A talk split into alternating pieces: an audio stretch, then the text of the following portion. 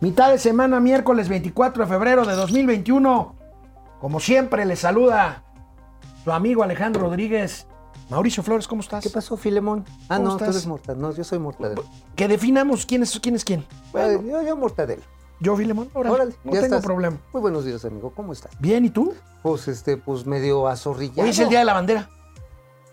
Saludos ¿Por qué a la estás bandera. azorrillado, amigo? ¿Por qué estás azorrillado? Ay, bueno, pues es que el relajo de Tamaulipas. Híjole. Híjoles, qué cosa. Pide, está. eh, pide la Mm. Fiscalía General de la República juicio político contra el gobernador de Tamaulipas por presunto lavado de dinero. Oye, Y bueno, oye, pues no les vayan a salir las cuentas chuecas como a la Auditoría Superior de la Federación. Si Bueno, no, tremendo vamos, vamos a hablar de eso, vamos a hablar de eso también. El secretario de Hacienda sale en defensa de su jefe y dice que la Auditoría Superior tiene errores elementales de contabilidad. ¿Qué cosa? Híjoles, no, pues ya los.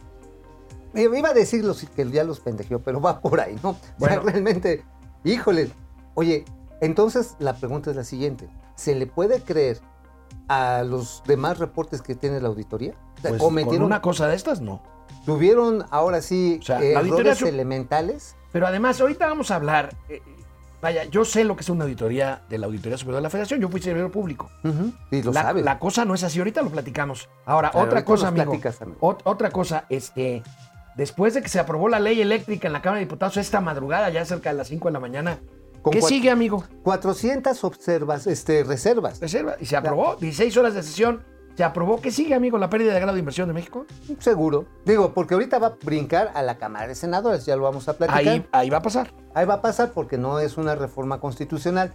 Donde se va a armar la de Cristo va a ser en el momento que la quieran implementar, como resulta que es anticonstitucional, en, En la Corte. la Corte. Vamos a ver la de que esté hecha la Corte. Y bueno, y si no es la Corte mexicana, porque ya sabemos que la tremenda Corte también, pues este, pues ahora sí que se sube hasta el avión para echar el brinco a Santa Lucía. El avión que todavía no se vende, por cierto. Ajá, Empezamos. Momento financiero. Esto es Momento Financiero. El espacio en el que todos podemos hablar. balanza comercial, Inflación, evaluación, tasas de interés, momento financiero, el análisis económico más claro, objetivo y divertido de Internet. sin tanto choro. Sí, Y como les gusta, peladito y a la boca. ¡Órale! ¡Vamos, réjete bien! Momento financiero. Ayer por la tarde, el secretario de Hacienda y Crédito Público, el señor Arturo Herrera, salió al paso de lo dicho por la Auditoría Superior de la Federación en cuanto al daño patrimonial por la, canción del- por la cancelación del Aeropuerto Internacional Por de la Ciudad de canción México. ibas a decir. Por la cancelación. Ah, ok. Por la cancelación de, la, de- de la obra del Aeropuerto Internacional de la Ciudad de México. En un tuit, el secretario de Hacienda de plano dice que la auditoría cometió errores básicos. Ahí tenemos el tuit de contabilidad. Así es, o sea, que no, que les presten un abaco mínimo, una regla de cálculo, una calculadora. Y bueno, es interesante escuchar y ver el video porque lo Sí, sube. sí, sí, ahorita lo ¿Y vemos. cuáles son los cálculos que hace? Que tampoco me parece que el secretario le esté dando al clavo, ¿eh? Ahorita No, mira, claro que. Ahora, suponiendo que le esté dando al clavo, amigo, a mí lo que me preocupa mucho es que el mensaje que quiere dar el gobierno es decir, señores, no se preocupen, celebren, no perdimos 300 mil millones de pesos, solo perdimos 100 mil millones de pesos. no, y no está, está de la fregada. Oye, a ver, el propio secretario, dice, vamos a ver el video, ¿qué te A pasa? ver, vamos a ver, el secretario traco- trató de explicar A ver. muy didácticamente Eso a sí. qué se refiere. A A ver, ver, vamos, sentí que nos quiso explicar, insisto, que solo perdimos 100 mil millones de pesos, pero vamos a ver. Bien. Buenas tardes. Como es conocido, hace unos días la Auditoría Superior de la Federación dio a conocer los resultados de una auditoría de desempeño sobre los costos de la cancelación del nuevo Aeropuerto Internacional de la Ciudad de México en Texcoco. El monto dado a conocer de alrededor de 331.996 millones de pesos sorprendió a propios y extraños por la cantidad tan elevada y por diferir tanto de los números que se habían esgrimido con, con anterioridad. Los diversos medios eh, de comunicación y nosotros mismos construimos con base eh, a la información un cuadro como el que pueden ver aquí, donde los 331 mil millones de pesos están básicamente desglosados en dos categorías. algunos gastos asociados a las inversiones que no se van a poder recuperar, pero de manera muy, muy relevante aparecen costos asociados a las operaciones financieras. Esto está claramente mucho más en, en el ámbito de la responsabilidad de, Hacienda. En primer lugar, aparecen costos de, eh, por la liquidación de la fibra E, un instrumento de cuasi capital que había sido emitido en marzo del año 2018 y después los costos de cancelación de alrededor de 50 mil millones de pesos de, un bono, más se suman los costos de los bonos en circulación por alrededor de 168 mil eh, millones de pesos. El total de estos costos son alrededor de 253 mil millones de pesos, que representan más o menos el 75% de todo lo que el, el costo asociado a la cancelación que es reportado por la Auditoría Superior de la Federación. Ninguno de estos costos existe y déjenme explicarlo primero.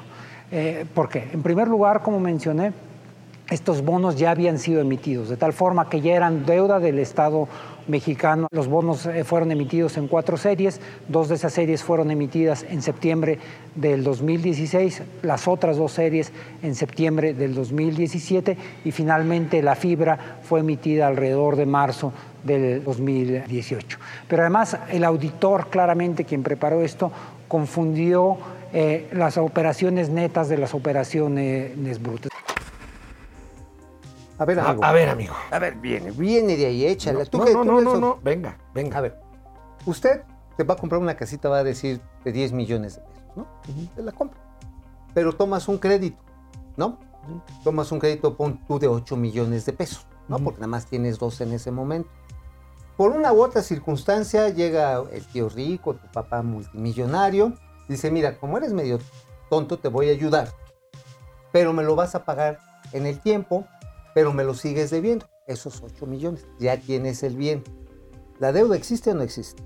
Claro que existe. Existe. O sea, Claro los bonos, existe, claro los que existe. 4.200 millones el de secretario, dólares, ahí siguen. El secretario lo tuvo, lo, lo explicó con dibujitos y con que Juanito le prestó a, a su- Susanita y, y dice algo parecido a lo tuyo. La deuda existe, la deuda ahí está. Ahí está, dice, ya es del ámbito de Hacienda. Pues sí, ese es el ámbito de todos nosotros. Así El, secretario de Hacienda se refirió a otra parte más compleja, la de los flujos y la del valor presente de las cosas. Vamos a, A ver. Después hay un elemento adicional que, que- que- eh, y esto es un tema de contabilidad financiera muy básica, por lo cual estamos extraordinariamente sorprendidos como algún auditor experimentado, como hay en la Auditoría Superior de la Federación, pudo haber comet- cometido un error. Otro error que ese sí es un poquito ya más complejo es el de cómo se calculan eh, los costos cuando tienes gastos ejercidos un año y gastos que se pueden hacer en el futuro.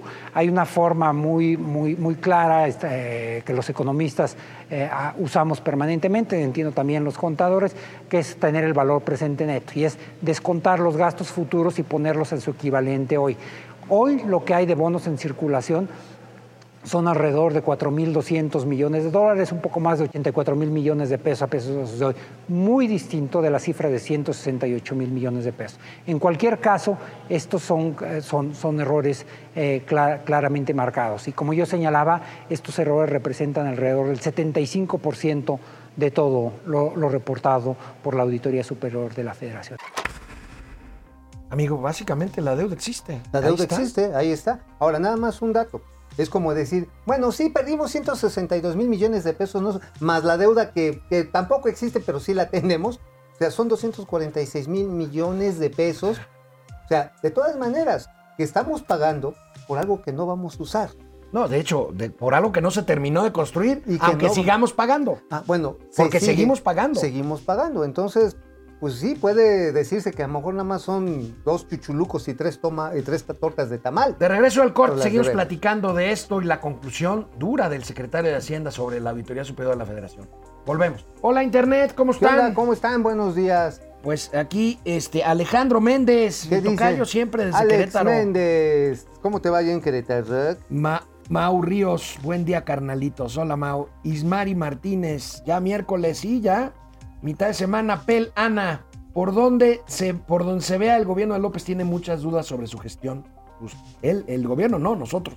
Así es, bueno, hay muchas cosas que pues, resultan, yo diría, casi, casi así como, como de otro planeta, ¿no? Es que ahorita, ahorita que regresemos a la tele, voy a explicar rápidamente ¿Cómo se hace una este, auditoría? cómo es una auditoría, porque Sí. yo, yo, yo tuve cientos de auditorías durante 30 años que fui funcionario Mm, público. Y digo, son cosas serias, ¿eh? Sí, sí, sí. son sí. cosas serias. ¿Sabes a mí qué me preocupa? Sí. Que estén agarrando como el payaso de las cachetadas a la Auditoría Superior de la Federación. Y Ya. que la auditoría no diga nada. Oigan, es uno de los primeros organismos autónomos. Se forma en el 99 como parte de este cambio de correlación de fuerzas políticas cuando estaba Ernesto Cepillín, no, perdón, Cedillo, este, de presidente. Y ya se veía venir que venía el Vicente Foz y la izquierda había avanzado en la Ciudad de México y se hace un órgano que trata de corresponder a esa pluralidad política. Yo, Depredador mercenario, con la aprobación de la reforma del presidente, te refieres a la eléctrica, solo es cuestión de tiempo para empezar a ver las consecuencias que muchos especialistas nos advirtieron. Ahorita las- vamos no, a hablar de eso. No, ya la estamos viendo. Ya, ya las estamos Ya viendo. las estamos viendo. Bueno, apagones. apagones, cada cuatro apagones de magnitud, 12 relevantes. Mike White, ¿se Ya equivocaron o, o- o se equivocaron a los pobres servidores públicos auditores? Bueno, ¿hay línea? Pues sí. Vamos a la tele. Sobre las auditorías, vamos a ver, antes de comentarles eh, más o menos rápidamente eh, de qué estamos hablando, eh, veamos la conclusión de contundente rechazo del secretario de Hacienda. Por supuesto, apoya a su jefe, el presidente de la Pues sí, República. digo, hace pero bien.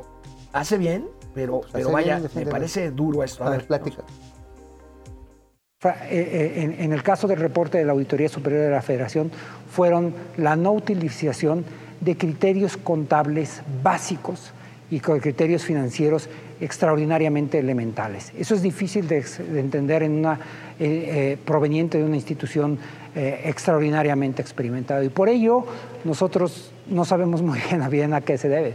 Eh, o hay un problema de preparación básica de quien formuló esto, o hay un problema francamente de mala fe de quien dio a conocer el reporte. Pues sí, agarrando de payaso de las cachetadas a la Auditoría Superior de la Federación. Mira, amigo, yo nada más te voy a decir una cosa. Amigos, ustedes no crean que cuando hay una auditoría, los auditores llegan, recogen los expedientes, se van, trabajan en su oficina y luego sacan sus conclusiones. No, están metidos meses en la oficina del servidor público pidiendo carpetas, pidiendo archivos, pidiendo facturas, pidiendo comprobantes y hay oportunidad de entablar discusiones con ellos. O sea, no crean que dicen, ya me voy y ahí después, híjole, ¿qué dirá la auditoría superior? No, los que ¿Qué somos auditados sabemos qué nos va a decir la auditoría, porque todavía terminando la auditoría hay una posibilidad, no me acuerdo el término técnico, me parece que es composta o algo así. Eh, Este, compulsa. compulsa, compulsa. Sí, Com- compos- composta es este. otra cosa. Pero me- composta es lo que ahorita está pasando compulsa, con la perdón. compulsa. Ustedes perdonen, tiene ya tiempo que no estoy en el servicio público. Pero bueno, Compulsa. compulsa en donde hagan de cuenta que es el derecho de réplica. Entonces, oigan, encontramos esto. Tienen todavía algo que decir y entonces nosotros, los funcionarios públicos o los funcionarios públicos, tienen todavía la oportunidad de decir, oye, mira, hicimos esto y esto y esto. Ah, bueno, lo vamos a ver. Lo que sí les puedo decir es que la gente auditada ya sabe cómo viene el resultado de la auditoría antes de que se publique. O sea, Claro. eso de darse por sorprendidos por un resultado de, la de- de una auditoría de la, de la ASF no es cierto, amigo. No, no, digo, a ver, una de dos. O lo leyeron y se hicieron patos o no lo leyeron. Así de simple, ¿no? O no hubo esta compulsa que es una de las partes esenciales de un proceso de auditoría. Incluso en las auditorías privadas así se hace. Dices, oye, fíjate que no me encontré que habías pagado esto. Muéstrame. Ah, sí, mira, aquí está el recibo. Oye, fíjate que encontré que el coche que según habías tú registrado, pues no está el precio que tú habías catalogado. Ah, déjame checo en la agencia lo vas componiendo y al final dices, mira, esto es lo que tengo. Y empiezas a checarlo. Ahí está. Y ya sale. Ahora, además, por ejemplo, yo en mi caso tenía un área técnica a mi cargo, pero bueno, yo tenía un, un experto jurídico y un experto en contabilidad que atendían a los auditores. Por eso no me acordaba yo de la palabra compulsa. Pero finalmente el responsable era yo y finalmente yo ya sabía que tenía una observación en la Auditoría Superior de la Ujú, Federación claro. antes de que ésta se publicaba. Ahora, pero bueno, Y como hemos dicho, las observaciones son eso. Están llamando a que se rindan cuentas. Por eso es preocupante que se descalifique, que digan, o son unos estúpidos o son unos malos intencionados. Digo, Pues sí. perdón, pero eso es lo que le están Bueno. diciendo la auditoría. por, su- Y eso es lo grave. por supuesto, amigo, Andrés Manuel. López Obrador celebró la rectificación de la Auditoría Superior de la Federación que dijo que sí había errores metodológicos en la auditoría de una de las cientos de auditorías, por no decir miles, fueron miles, Ajá. que hicieron de la cuenta pública 2019, que se refiere al Aeropuerto Internacional de la Ciudad. de Bien. En el caso de la Auditoría Superior de la Federación, pues este, se equivocaron en sus cuentas. Y eh, celebro que hayan eh, rectificado. Pues imagínense, eh, estaban cargándole a la cancelación del aeropuerto de Texcoco 75% más. 75% más. Entonces ellos pues eh, lo aclaran, reconocen el error. Desde luego, toda la prensa conservadora, corrupta, que no es toda la prensa de México ni toda la prensa del mundo, pues este ya tenía un festín, ¿no? Con este asunto, porque es temporada de sopilotes y pensaban de que ya, ¿no? Nos habían este descubierto, ¿no? Bueno, pues mira, decir, es que no debemos 332 mil millones, nada más debemos 162 mil millones. Ah, y bueno, sí la deuda, pero esa ahorita no la volteen a ver. Amigo, es celebrar algo que es bien peligroso. México está pagando una cantidad importantísima de dinero por algo que nunca vamos a tener. Y que seguimos pagando, que sí, insisto. Es, y lo repito, con todo el debido respeto, señor presidente, este es su Fobaproa, este es el Fobaproa de la 4T. Oye, ¿temporada de sopilotes o de Pinocho? o de este de, San- de aquí de nuestras austeridades republicanas. Bueno, el presidente aseguró hoy en la mañana que no doblaron al auditor superior de la federación. Oye, nada más le tocó la dobladiña. A ver. empezó a manejar ayer de que yo había presionado ¿no?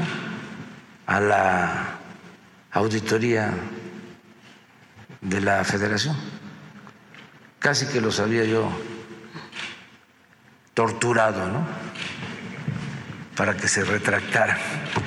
Pero no crean que solo el Reforma y el Universal, no programas de radio, de los que somos clientes, o, o canales de televisión, conductores de programas de televisión.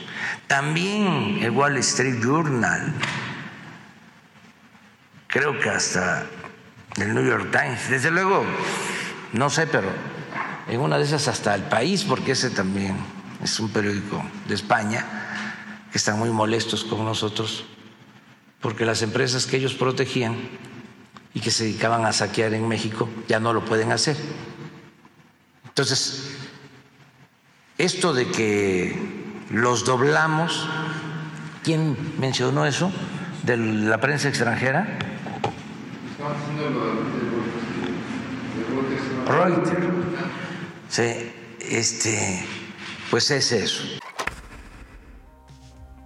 Bueno, pues entonces este, lo que tenemos es una auditoría superior de la federación, repito, es un órgano pues que atendió a la pluralidad política cuando se constituyó como tal Oye, y, para rendir cuentas. Y hoy está y- descalificado. Y un órgano cuyas investigaciones y cuyas observaciones en años anteriores le sirvieron al entonces opositor Andrés Manuel López Obrador para hacer campaña a su favor por pues irregularidades cometidas por gobiernos anteriores, no, incluso para, documentadas por la Auditoría Superior de la Federación. incluso para echarle el guante a varios gobernadores, entre ellos a Javidú, el de Veracruz, No, bueno, la a estafa- Duarte, la estafa maestra. maestra. La Auditoría Superior de la Federación en este momento pues, está quedando, te repito, como el payaso de las cachetadas. Va a ser una entidad en la que dices, híjoles, le creo o ya no le creo. O, o va a ser como, como dicen, como aquel eh, este, funcionario que, que dice, oye, es que dice tu jefe, dice que dicen que los, que los cocodrilos vuelan. No, ¿cómo crees? No, pero lo Eh, dice Dijo tu el jefe, presidente dijo que el no. presidente.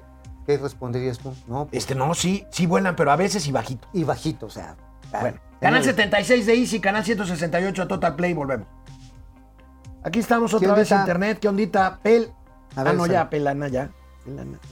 Pel- Este, este, Francisco Guerra.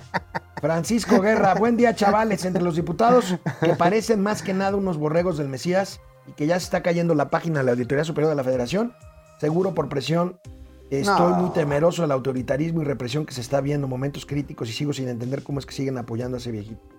Pues bueno, la gente de base, digo, digo, a ver, los pueblos tienen los gobernadores, gobernantes que se. No, pues es un presidente legítimo, es mi presidente, yo no estoy de acuerdo con él, pero es mi presidente. Pues sí, también el mío. Pero mira, por ejemplo, estaba viendo ayer un documental bien interesante que se llama Grandes Eventos de la Segunda Guerra Mundial. Y hablan precisamente cómo los alemanes, los, los cívicos alemanes que no estaban dentro de las filas nazis, se hicieron patos por las matanzas que hubo. Estamos hablando de cosas de- desproporcionadas. Pero una ciudadanía que se hace pato ante los problemas también es corresponsable de lo que pasa. Ahora, yo comparto la preocupación de que nos estamos tornando en un gobierno autoritario, y, eh, no sé si represivo todavía, pero sí autoritario. autoritario. Este, estoy de acuerdo con Paco Guerra. Eh, Raimundo Velázquez Hidalgo, buenos días, Zacatlán presente. ¿Será necesario comprar velas por cajas o por lo que acaban de aprobar los dipupillos? Los dipupillos? Los dipu- Oye, fíjate que por cierto me estaba contestando algunos bots ahí de, este, de, de Granjas Chuy.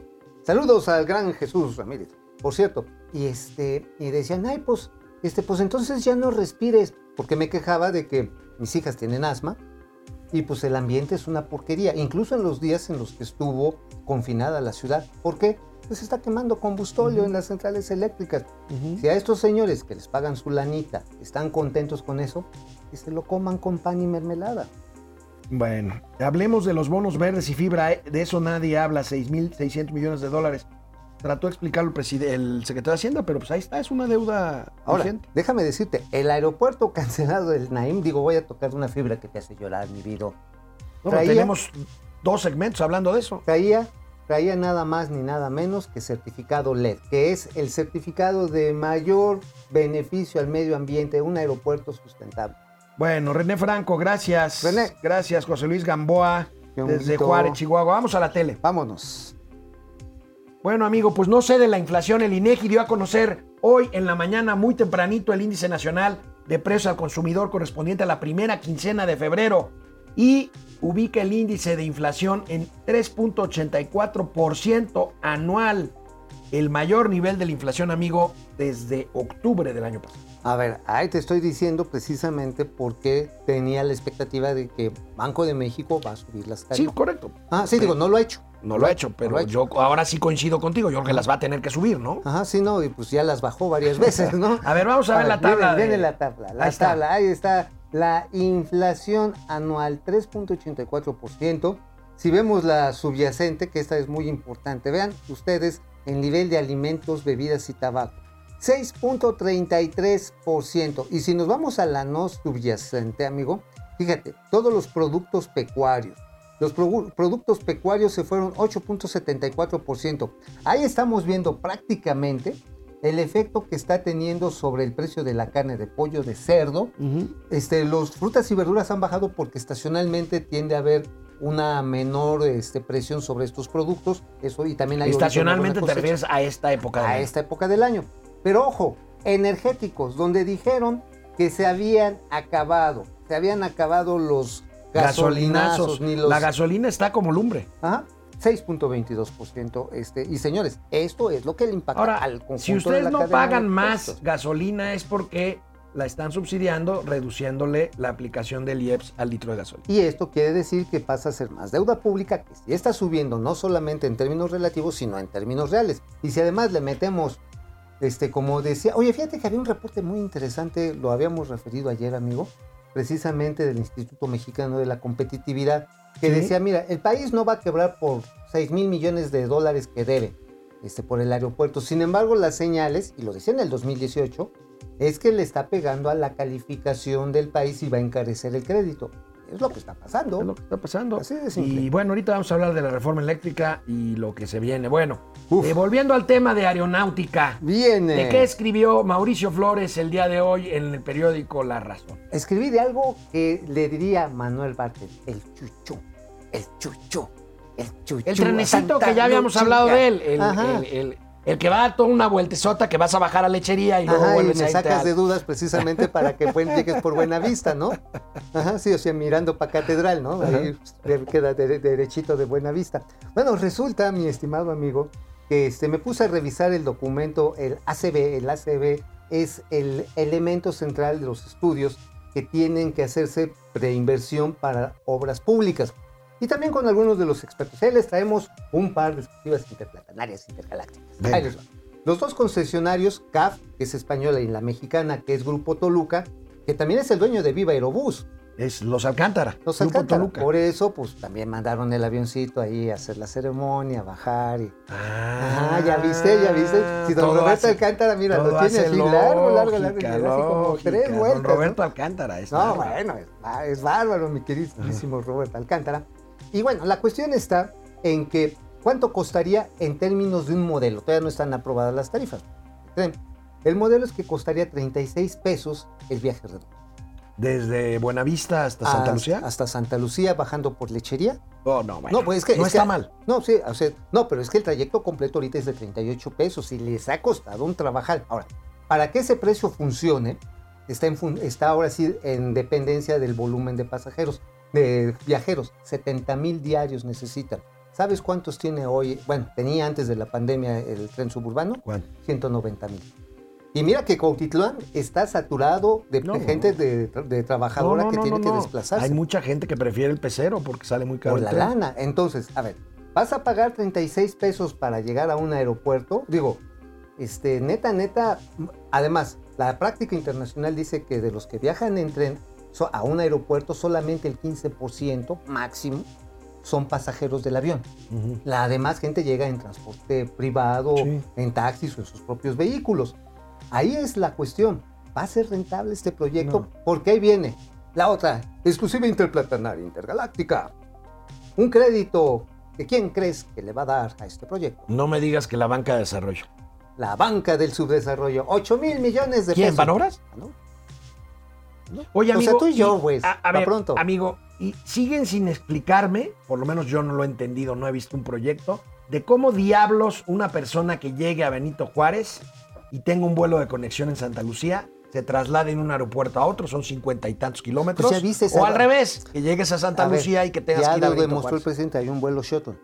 Un, un shuttle, un, Un un puente shuttle, aéreo. un puente aéreo. Con aviones de la Fuerza Aérea. Pues sí, pues- 11 minutos. Sí, pues ahí. ¿Eh? O una tirolesa podría ser. Una tirolesa. Sí, mira, desde el Cerro de Paula Ajá. hasta el edificio del Benito Juárez y pss, Oye, o, o de plano una catapulta, ¿no?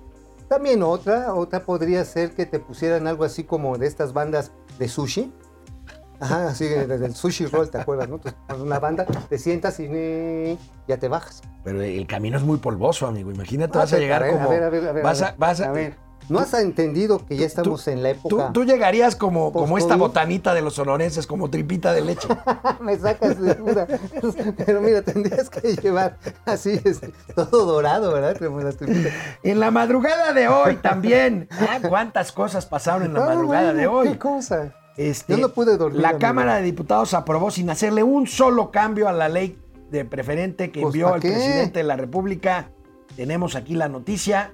Este, sin una sola coma de eh, modificaciones. Se avecinan, como dice Mauricio, los litigios. Pasará seguramente en el Senado de la República y vendrá la batalla en la Suprema Corte de Justicia de la Nación. Por supuesto, la oposición hizo ahí, pues trató de hacer sus manifestaciones, como podemos ver, pues en contra de Bartlett, en contra de la ley. Amigo, por favor, explícanos en resumen qué implica esta reforma rápidamente ver. en el sistema eléctrico. Mira, tiene dos elementos que no me parecen tan malos, pero tiene uno que es muy malo. A ver. A ver, lo bueno está en que eventualmente la CFE va a poder salir al mercado a colocar certificados de energía limpia. Eventualmente, qué bueno. Eso, es, eso es deseable para cualquier empresa. La otra que me parece interesante es regular lo que hoy es el mercado, el llamado mercado paralelo del autoabastecimiento. Mira, es correcto que Walmart tenga sus paneles solares, pero entonces empezaron a aparecer algunos aborazados que generaban más y lo vendían por otro lado. Finalmente, esto se vuelve un mercado paralelo, no regulado. Si lo ordenas, qué bueno. ¿no? O sea, finalmente, tarde o temprano- a ver, Vale, gorro. Lo ¿cuál malo, es la, bran- la bronca? La- La, bronca, la, broncota la es el bronca. despacho. Es el despacho. el despacho. Define El despacho. El despacho es eh, donde va usted a casarse a no es despacho. No, no, no. el despacho es quien sube la energía Primero. eléctrica primero en la red de transmisión, que es el monopolio de la Comisión Federal de Electricidad. Así se le asignó. ahorita la ley, después de la reforma eléctrica, determina que se sube a las redes de transmisión primero la energía que resulte más limpia y más barata, Ajá. que hasta ahorita es la eólica y la solar. Bueno, y también está la hidráulica. Y la hidráulica, ok. Hidráulica. Y después la más cara y contaminante, que es la de la CFE. Bueno, esto cambia esto y Se privilegia se la de privilegia a la la CFE. CFE. Entonces, primero, friéguense con el medio ambiente, friéguense con pagar Ahora, más. por cierto, por y cierto, después vemos si hay lugar para las Oye, amigo, por alternativas. cierto, déjame decirte, la hidráulica es barata, pero aguas. Ya hay estudios que muestran que es muy contaminante por los cuerpos de agua que precisamente generan metano por la gran cantidad de materia orgánica que se deposita en los vasos. Está bien. Entonces, sí, tiene también un costo ambiental. Bueno. Ya en Europa ya lo traen diciendo aguas, ¿eh? De regreso del Es corte. ¿qué dijo el presidente sobre la aprobación de la reforma hoy en la mañanera? Feliz. Canal 76 de Feliz. Easy Feliz. es Vive TV, canal 168 de Total Play es Mundo Ejecutivo TV. Regresamos a Momento Financiero. Vamos a apurarnos con internet porque hay un chorro de A ver, personas viene, ahí a ver, conectadas. vienen los José Luis Gamboa. por favor. Pili Sáenz, Pili, Pili. querida, ¿cómo estás? Yo que trabajé en gobierno y áreas de adquisiciones, solo veo como la riega, cómo la riega la 4T. Se vale hacer las cosas mal, pero hay que saber maquillar. Pero esos son demasiado descarados, se vale el robo de cuello blanco, pero estos se han vuelto rateros sin capucha. Bueno, Pili, no estoy de acuerdo. El robo no se vale, sea de cuello blanco o sea, o sea maquillado, no sea maquillado. Pero bueno, coincido con que estos ni eso saben hacer bien. Así es, bueno, hay una serie de... ay, ¿Sabes qué? Se están haciendo añicos una serie de prácticas sanas que ve al interior del gobierno federal. Eso, Francisco García, No me parece la Auditoría Superior de la. Federación, a pesar de todo, está demostrando que el daño ya está hecho. Ángel sí. González, Mo- también... perdón, Ángel González Mosqueda desde Tijuana. ¿Cómo estás? Este, P. Saludos a Tijuana. Herrera sin desacreditar, sin desacreditado, dice que tenemos 250 millones de vacunas. Sí, se lo dijo a Loret. Y no lo 250. tenemos. Oye, Bueno, Viri Río- Ríos dice que tenemos más vacunas que habitantes. pues entonces, ¿por qué no las han puesto? Pues porque no están, porque no Pues así de sencillo. A ver, ¿cuántas han llegado? Es un millón quinientas mil. Más o menos, ¿eh? Entonces, Paco Guerra, seguramente el PRIAN ya mandó currículum para enseñarle a Morena. Digo, de menos nos enterábamos de todas sus porquerías cuando estaban de salida. Ya había concluido su periodo. El cinismo morenista está que arde. Me asombra. En serio que Peña la regó si hubieran presentado el proyecto un año antes y las obras hubieran iniciado la fecha como se tenía previsto. Les aseguro que ahorita no tendríamos este mega desmadre. El aeropuerto de Texcoco ya estaría a solo mes de ser terminado. De hecho, ya habría pruebas. ahorita. estaría pruebas. Y bueno, pues sí, el gobierno de Enrique Peña Nieto desafortunadamente fue muy omiso, hubo muchos actos de corrupción, fue frívolo en algunos aspectos. Este, no se aplicó a ser un presidente como el que se esperaba que fuera y se le vino para abajo el, el teatrito muy pinche feo, muy rápido. Rocío Hernández, Servando González, Servando desde Morelia, saludos a Coco, por favor. Este, a Coca, eh, Jo- José Almazán Mendiola, ¿Cómo dice están? el director del hospital del Iste de- en Tampico que aún no recibe el dinero del premio de la rifa del avión. Ese es un tema, ¿eh? Sí, Hay ¿eh? muchos este, que... Oye, sí, que está reservada, ¿no? Sí, Oye, ¿de cuándo acá se había hecho la se había reservado la información de una pinche rifa? ¿Cuándo? O sea, neta. O sea, ¿de cuándo acá se reservaban los resultados de la Lotería Nacional? pues es que... Había por cuestiones de seguridad, decías, oye, ¿quiere usted salir de la foto? No, porque me van a robar, me van a caer los primos a pedirme lana, mejor no me saque, pero era voluntario, no era una reserva de, Bueno. "Ey, ya, híjole". Guillermo Palomar, Luis Eduardo González Loera y Daniel Domingo desde Zamora, Michoacán. Muchas gracias, volvemos a la tele. Ahorita regresamos. Bueno, sobre la reforma eléctrica, el presidente, pues por supuesto lo celebró hoy en la mañana, en la mañanera. A ver, bien. Muchas gracias a los legisladores eh, que votaron por esta reforma. Ahora pasa al Senado y esto nos va a ayudar mucho porque nos da seguridad de que no van a haber apagones, de que no van a haber aumentos en el precio de la energía eléctrica, que vamos a poder seguir apoyando a Sonora eh, eh, es nuestro compromiso para que en épocas de mucho calor Pues mira, dice que no va a haber apagones, Bueno, ya los tuvimos y desafortunadamente parece que esa va a ser la norma. Ahora, tenemos un chorro de combustóleo, pero no vamos a lograr para nada lograr los objetivos que tenemos en el Acuerdo de París. 35% de la energía con orígenes sustentables para el 2024. No lo vamos a lograr ni a patadas. ¿Y eso qué implica para México? Sanciones de la comunidad internacional. No, mira, a ver. Te va a implicar que nos van a echar eh, pleito Ahora, comercial ¿qué con sigue, dumping. amigo? ¿Qué sigue, independientemente de lo ambiental? Ah, pues ¿Perder mira. el grado de inversión? No, mira, se va a la Cámara de Senadores. No, por- por va eso. a pasar, Cámara de Y Senadores. va a haber controversia constitucional, va a haber una serie de amparos, Ajá. litigios. El. TEMEC va a estar bajo un eh, bajo una tormenta de litigios en marcha mientras tenemos una relación comercial intensa Ujú. y vamos a perder No, grado y de y va a venir entonces sí las acusaciones de dumping comerci- comercial a partir de una violación ambiental. El gobierno de Biden anda muy activo con el tema laboral y ahorita se está moviendo a través de una serie de despachos de abogados para que representen correctamente a los trabajadores en los contratos colectivos de trabajo, Ujú. lo cual está bien.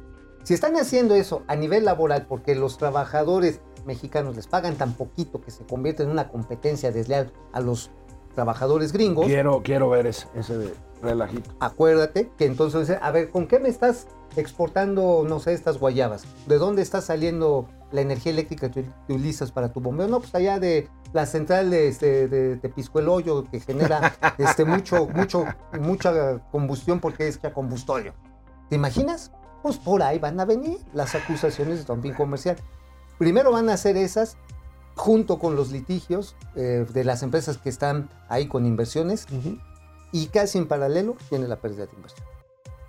La pérdida de grado de inversión, que eso No, va primero de pérdida de inversión. pérdida de inversión productiva, de, de inversión pri- pri- privada extranjera y, Y después- nacional, y luego perder el grado de inversión, que es sa- salir a buscar dinero a los mercados internacionales que nos salga más caro. Ajá, sí, entonces este, les va a llegar un poquito más caro el recibo de luz. Van a estar rescatando ustedes a la... a- El presidente dice otra cosa. Bueno, pues ya vieron las tablas, la tabla de la De inflación. la inflación. ¿eh? Bueno, para que veamos la amplitud de las auditorías que hace la Auditoría Superior de la, de la Federación, aquí les tengo un ejemplo, fíjense. Entre otras muchas cosas, la Auditoría Superior de la Federación califica cómo gastan los estados de la República sus participaciones federales, amigo. Y ahí tenemos los que menos bien, o sea, los menos calificados en gasto de... Fíjense, el 84% de los presupuestos estatales vienen de lana de la Federación. Ahí nada Y más. los que peor gastan, ahí los tenemos. Hasta abajo, la Ciudad de México, amigo. La Ciudad de México, los que tienen una gestión, híjoles, pues este, pues este, vamos a decirle que pasa de, bueno, en una escuela privada ya te hubieran reprobado con menos de 8, ¿eh?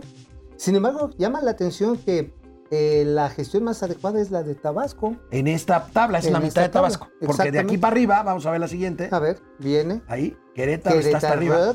Ahí está, Guanajuato. Mira, Guanajuato y Querétaro son dos estados que, por cierto, gobierna el PAN.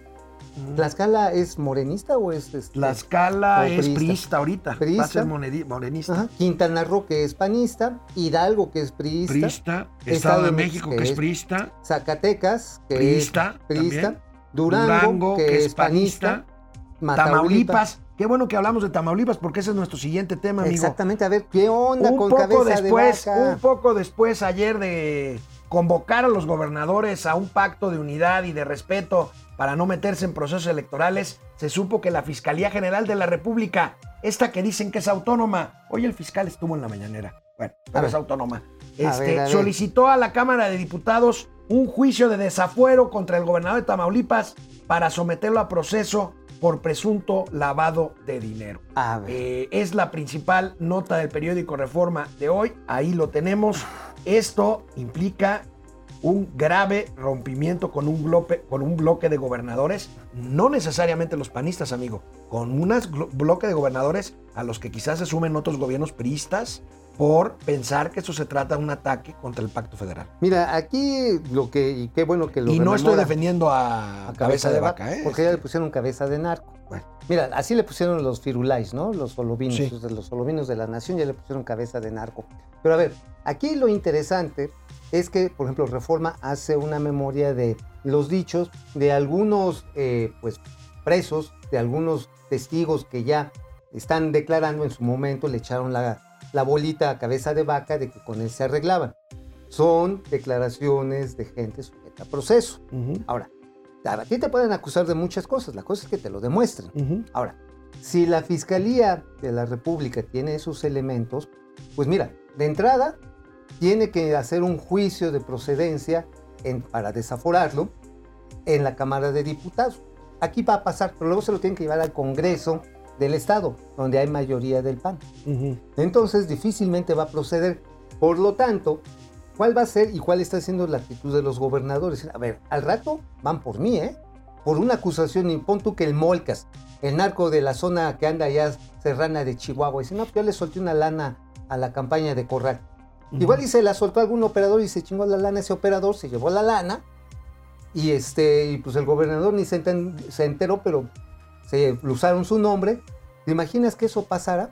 Oye, eso es como cuando Carlos Salinas de Gortari, ¿te acuerdas? Removía a su gusto, antojo y de su. Sí, nada, aquí no lo está removiendo, lo está sometiendo a un juicio político. El último juicio político que yo recuerdo es el que se le hizo a Andrés Manuel López Obrador cuando era jefe de gobierno por el tema del encino, el desafuero. Pero bueno, ayer tuvo lugar Oye, una amigo, reunión amigo. virtual. Ey, Nada más déjame decirte algo que no, que no me gusta repetir, porque aquí ya se lo hemos dicho.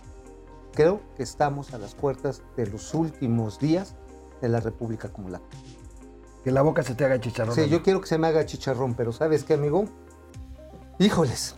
Bueno. Este, temo Ayer, mucho por la hablando de rompimientos, no hay un rompimiento, pero sí hay una ausencia. Ayer tuvo lugar una reunión virtual entre los mandatarios de Estados Unidos, Joe Biden, y de Canadá, el señor Justin Trudeau. Vamos a ver las imágenes de este encuentro virtual. Y tenemos que asegurarnos que la gente también tenga oportunidades en el futuro. Los canadienses y los norteamericanos son innovadores, creadores, competitivos y tienen el corazón abierto para alcanzar sus metas. No hay nada que no podamos alcanzar siempre que estemos convencidos de ellos y trabajaremos juntos para que hacernos cada uno de los dos fuertes. Gracias, señor primer ministro. Amigo, ¿no se te hace como que falta alguien ahí? La Pues- zona comercial más importante del mundo. No. ¿No falta no, nadie? No, ¿para qué? ¿No faltamos nosotros? ¿No falta Andrés Manuel López Obrador ahí? ¿No era el señor Nicolás Maduro el que tenía que estar? No, ¿El señor Alberto Fernández? no, Este, este Daniel Ortega? no, Mm, ¿Evo Morales? no, señor. ¿No? El bloque comercial más importante del mundo es el que conforman Estados Unidos, Canadá Ah, y México. ese. No, ¿Dónde estaba Andrés Manuel López Obrador? Pues este, celebrando la reforma energética, ¿no?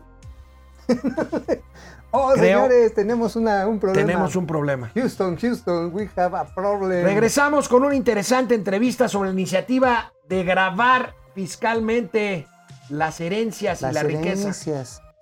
Regresamos. Hola Internet, aquí regresamos. Este es el último bloque, ¿verdad, amigo? Así es, Este, el último, el último, y nos vamos. G. Solís, Anti-4T, composta es lo que se está convirtiendo la economía de México en el gobierno López. Sí, tienes toda la razón. Compulsa, compulsa. Compulsivamente Compulsa. nos estamos haciendo composta. Guadalupe Hernández, Obrador amenaza a la gente para callar bocas. José Ángel Ramón Uy, González, aguas. Podemos discutir lo del aeropuerto, pero ¿y lo demás? Eso sí está bien. Fíjate, tienes muy buen punto, José Ángel. ¿Eh? Esto Pues, ¿y todo lo se demás? está convirtiendo. ¿Cuántas? Fueron cientos de auditorías y la No atención recuerdo. se centró en. En uno. Digo, en yo uno. revisé la número 067, porque son 120 páginas y no la he terminado de leer, que es el de Santa Fantasía. Y el de Santa Fantasía, lo primero que te dicen las primeras 50 páginas es que es un relajo, es un desorden, no hay Básicamente. coordinación. Básicamente que no hubo estudios, no hubo coordinación, salieron al Vilchi. Híjoles. Dices, y luego. Ed Akmar, saludos, momento financiero desde Irapuato, Guanajuato. Grandes analistas, muchas gracias. gracias, Ed. gracias. Lisette, Adán, el cacas es lo peor que le pudo pasar a este ya, país. ya, Take it easy, chamacos, take it easy. Héctor Gerardo Trejo les acabó haciendo manita de puerco. ¿A quién se referirá? ¿A la Auditoría Superior? No, no, yo creo que fue a Trudeau y a Biden. Ah, Por eso no estuvo ahí. por eso no estuvo. Se Ajá, enojaron se enojaron. Pues sí, porque, a ver, Amigos y amigas de Internet, gracias por conectarse, Se de les verdad. quiere mucho. Quédense, todavía tenemos nueve minutos más. Una, Y una entrevista, muy interesante. muy buena. ¿verdad? Volvemos a la tele. Bueno, ya estamos aquí de regreso y eh, hubo una iniciativa que presentó el señor Alfonso Ramírez Cuellar, diputado de Morena. Que para- fue presidente de Morena. fue presidente de Morena, perdió ante Mario Delgado este, contra ese bloque. Regresa, toma otra vez la presidencia de la Comisión de, este, de Presupuesto y Cuenta Pública y él plantea que hay que aplicarle un impuesto, dice él, solidario a las herencias. ¿Qué implica? ¿Qué representa? Y pues si va a tener pies esta iniciativa. Por eso, mira, tenemos, tenemos, amigo, amigos, tenemos en, aquí con nosotros en Momento Financiero a un expertazo sobre estos temas. Tenemos al señor Adolfo, Adolfo González. Él es el director y presidente general de TM Sourcing, una de estas compañías expertas en financiamiento de largo plazo. Adolfo, qué gusto, qué gusto que estés con nosotros. Muy buenas, muy buenas días, tardes, noches, lo que sea, porque también estamos en streaming, Adolfo. Muchas gracias a ti, hombre. Como siempre, un gusto, Mauricio, estar aquí con ustedes. La verdad, espectacular. Y, muy, muy interesado en comentar sobre este tema. A ver, platícanos, ¿tú cómo lo estás viendo? ¿De qué se trata esta iniciativa? Primero, este fue un comunicado de prensa que nace de, las reuniones que han tenido o que tuvieron con el presidente de Argentina. Ah, eh, el, impuesto de herencia, que es una cosa eh, diferente, pues ha estado ahí en la palestra de, los, de, los, las cámaras y de Hacienda durante mucho tiempo. Y, si quieres, ahorita toco un poquito más de esto. Este se refiere a un impuesto eh, le llaman aporte solidario y extraordinario de las grandes fortunas. Y sería eh, algo que ya se hizo en Argentina, ya, ya, ya, es una realidad en Argentina, en Bolivia lo mismo, en Chile se está, se está platicando, y es pedirle a aquellas personas que tienen más de un millón de dólares en activos más o menos, una, un impuesto adicional que puede ir del 2 al 3.5%, según lo que dice el comunicado, para atender los temas de COVID. Este, y, el, y, esto, si bien ya es una realidad en otros países, creo que México es un, es un lugar bastante complicado para poder establecerlo, eh, establecer algo así con la ligereza o sin la profundidad de un análisis este, mucho más contundente.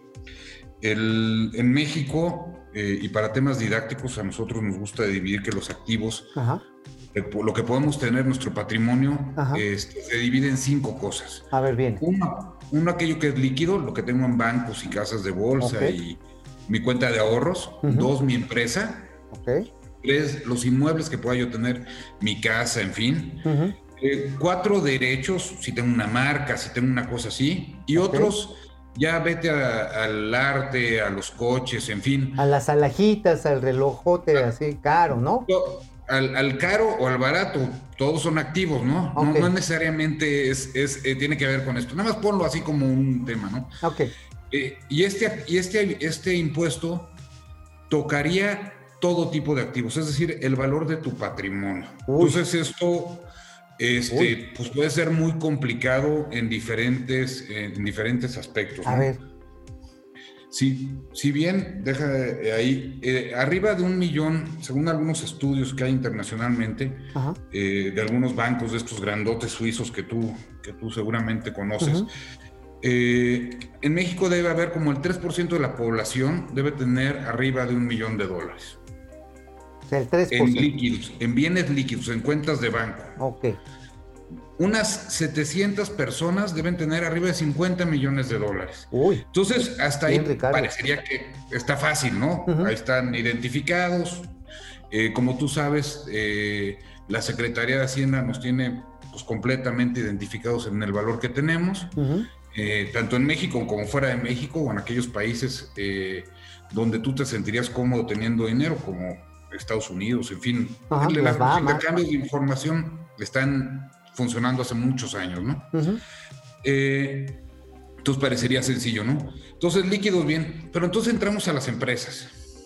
Y en las empresas, el hablar de un millón de dólares, teniendo una plantilla, si vemos la definición de pyme, pues ya empezamos, un millón de dólares, una empresa un millón de dólares, sin duda va a caer, si la evaluamos, es una pyme. Ajá, claro. Pues, primer problema, vamos a evaluarla. Y segundo problema, pues cuántas pymes en México son, ¿no? O sea, cuántos... Como 400 mil es lo que, no, miento, 5 y medio millones de pymes se dice que hay, ¿no? pues, sí, o sea, no, pongamos una cifra porque quizás nos ponemos a discutir la fuente. Pero vamos a ponerle que son un millón de pymes. Quitemos la mitad, 500 mil. Entonces le vas a afectar. O puede haber un problema con los 500 mil este, pymes, que son, como tú sabes, también los principales creadores del empleo en México. Claro. Este, ahí al respecto, ¿no? Entonces, yo creo que eh, esta, esta ayuda se puede implementar de una manera muy amable. Creo que todos estamos dispuestos a ayudar a México, ayudar a, a pero sí hay que pues, modular un poquito el cómo se haría, ¿no? Claro. Eh, tres, el tema de los inmuebles. Los inmuebles, pues en la Ciudad de México tú sabes que los inmuebles son caros, por naturaleza son, no son baratos.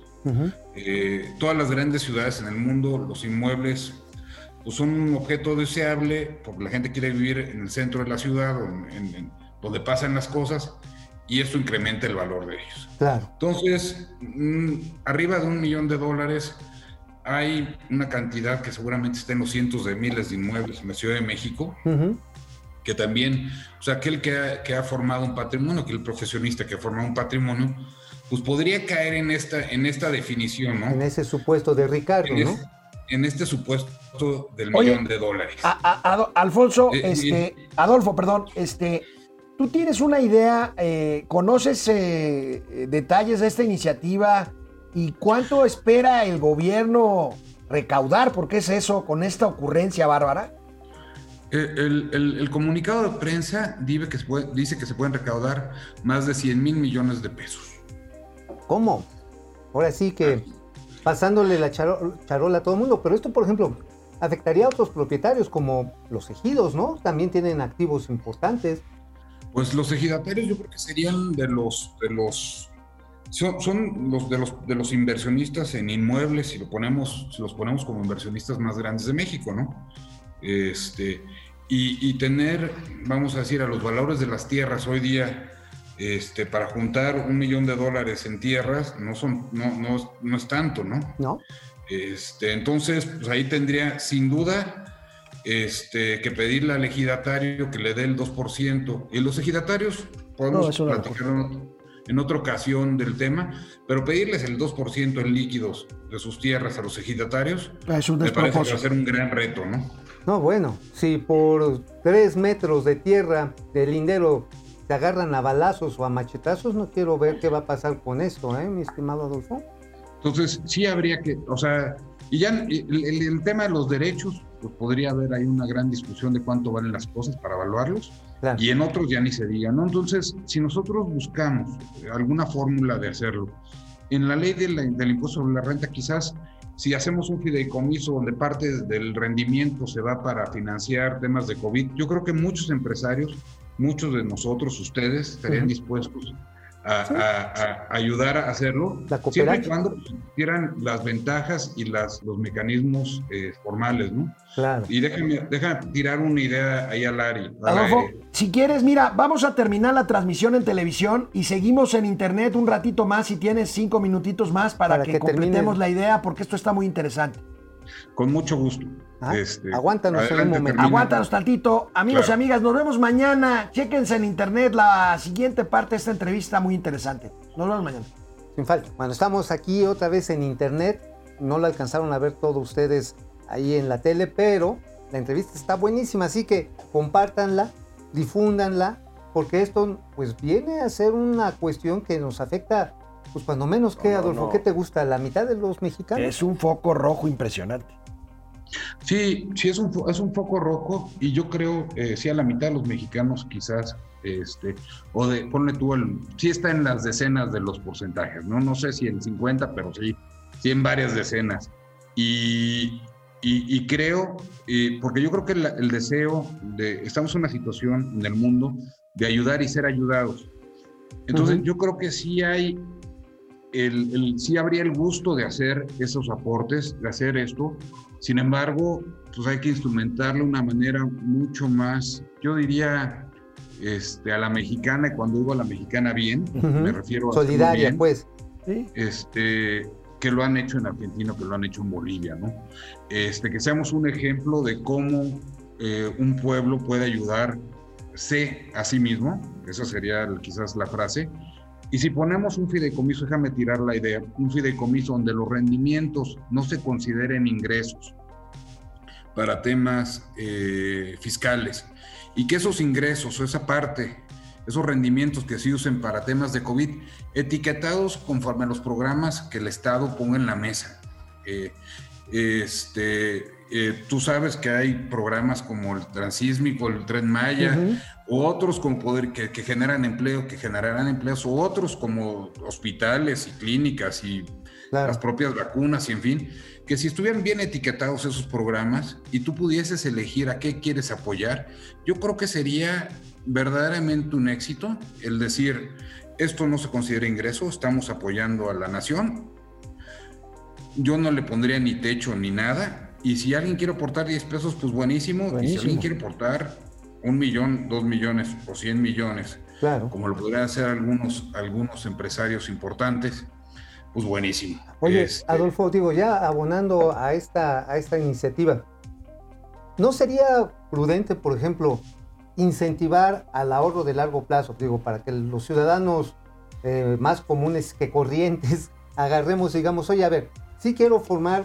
un buen patrimonio en mi afore, en mi ahorro para el retiro, de tal manera que cuando me toque yo agarre y diga, a ver, este, a lo mejor no, no puedo donar un millón de pesos, a lo mejor más puedo hacer una aportación cuando me retire de 5 mil pesos, porque ya tuve un mayor rendimiento porque me permitieron hacer un ahorro voluntario sin tantos gravámenes. ¿No podríamos machar esas dos, eh, esos dos universos en el que también el ciudadano que está haciendo su ahorrito constante y sonante para su retiro también eh, ahora sí que en buena lid aporte a la mexicana para los que más necesitan? Pues yo, yo creo que sería un, un hitazo eso. Este, creo, que, creo que implica mucho más análisis. Eh, creo que ahí habría que sentarse con, con las Afores y ahí invitarle un café a Bernardo González de Amafore, en fin. Pero creo que sí sería un, algo muy importante. Oye, este, eh, Adolfo, vaya, a mí me parece, este, y, con esto cerramos esta entrevista, eh, me parece importante recalcar dos cosas. Primero, a nadie en el mundo nos gusta pagar impuestos, por eso se llaman impuestos. esto, es una, esto es una locura, es una ocurrencia eh, terrible, pero a mí me quedo, yo me quedo con un grato sabor de boca de que tú, en lugar de nada más criticar una propuesta impositiva por parte del Estado mexicano, haces una propuesta concreta de cómo podría ser, en este caso, a través de un fideicomiso, que lástima que no les gusta mucho a este gobierno la figura de los fideicomisos, pero que hace esta propuesta para poder tener un esquema de solidaridad, de subsidiariedad este, social, de todos, sin necesidad de irnos pues, por, esta, por esta cosa que se puso mucho de moda de cinco años para acá con este economista francés, Thomas Piketty, de grabar fiscalmente la riqueza. de las personas y de las naciones. Sí, la verdad, la verdad es que esta parte, o sea, creo que si tenemos que criticar, hay que criticar. Este, más bien es una gran idea que todos ayudemos. Creo que se puede hacer. O sea, las grandes fortunas también, eh, las, todos somos seres humanos al final del día. Y, la verdad es que si ustedes ven a, un, a una pyme, a, un, em, alguien que está ahí, con, no, no dirías que es una gran fortuna, pero bueno, si es más de un millón de dólares, yo ahí pondría el tema, este, está generando empleos y estaba hace un rato en una conferencia, hablaban de la, de la parte, este, pues de la falta de los impagos, pero sí, sí, de los impagos al Seguro Social y demás. Pero bueno, si, si hacemos esto y logramos convencer de un esquema donde ayudemos, nos ayudemos todos, este, creo que sería genial. Eh, hay que trabajarlo más. Este, invitado también a, platicar de esto con mucho más este, detalle y ojalá hay muchas voces de tu auditorio, de su, de su auditorio nos, nos acompañen en cosas como esta, ¿no? Pues Adolfo González, director, presidente de TM Sourcing, muchas gracias por esta entrevista y pues sí, vamos a estar comentando, no en esta crítica por hacer crítica, sino finalmente... Buscar, buscar soluciones. lograr algo mejor que lo que se quiere hacer del empujón, ¿no? Yo creo que eso es para allá va el Muchas gracias, Adolfo. Te agradecemos mucho tu tiempo. Al contrario, gracias a ustedes. Que tengan muy bonito día. Igualmente, gracias.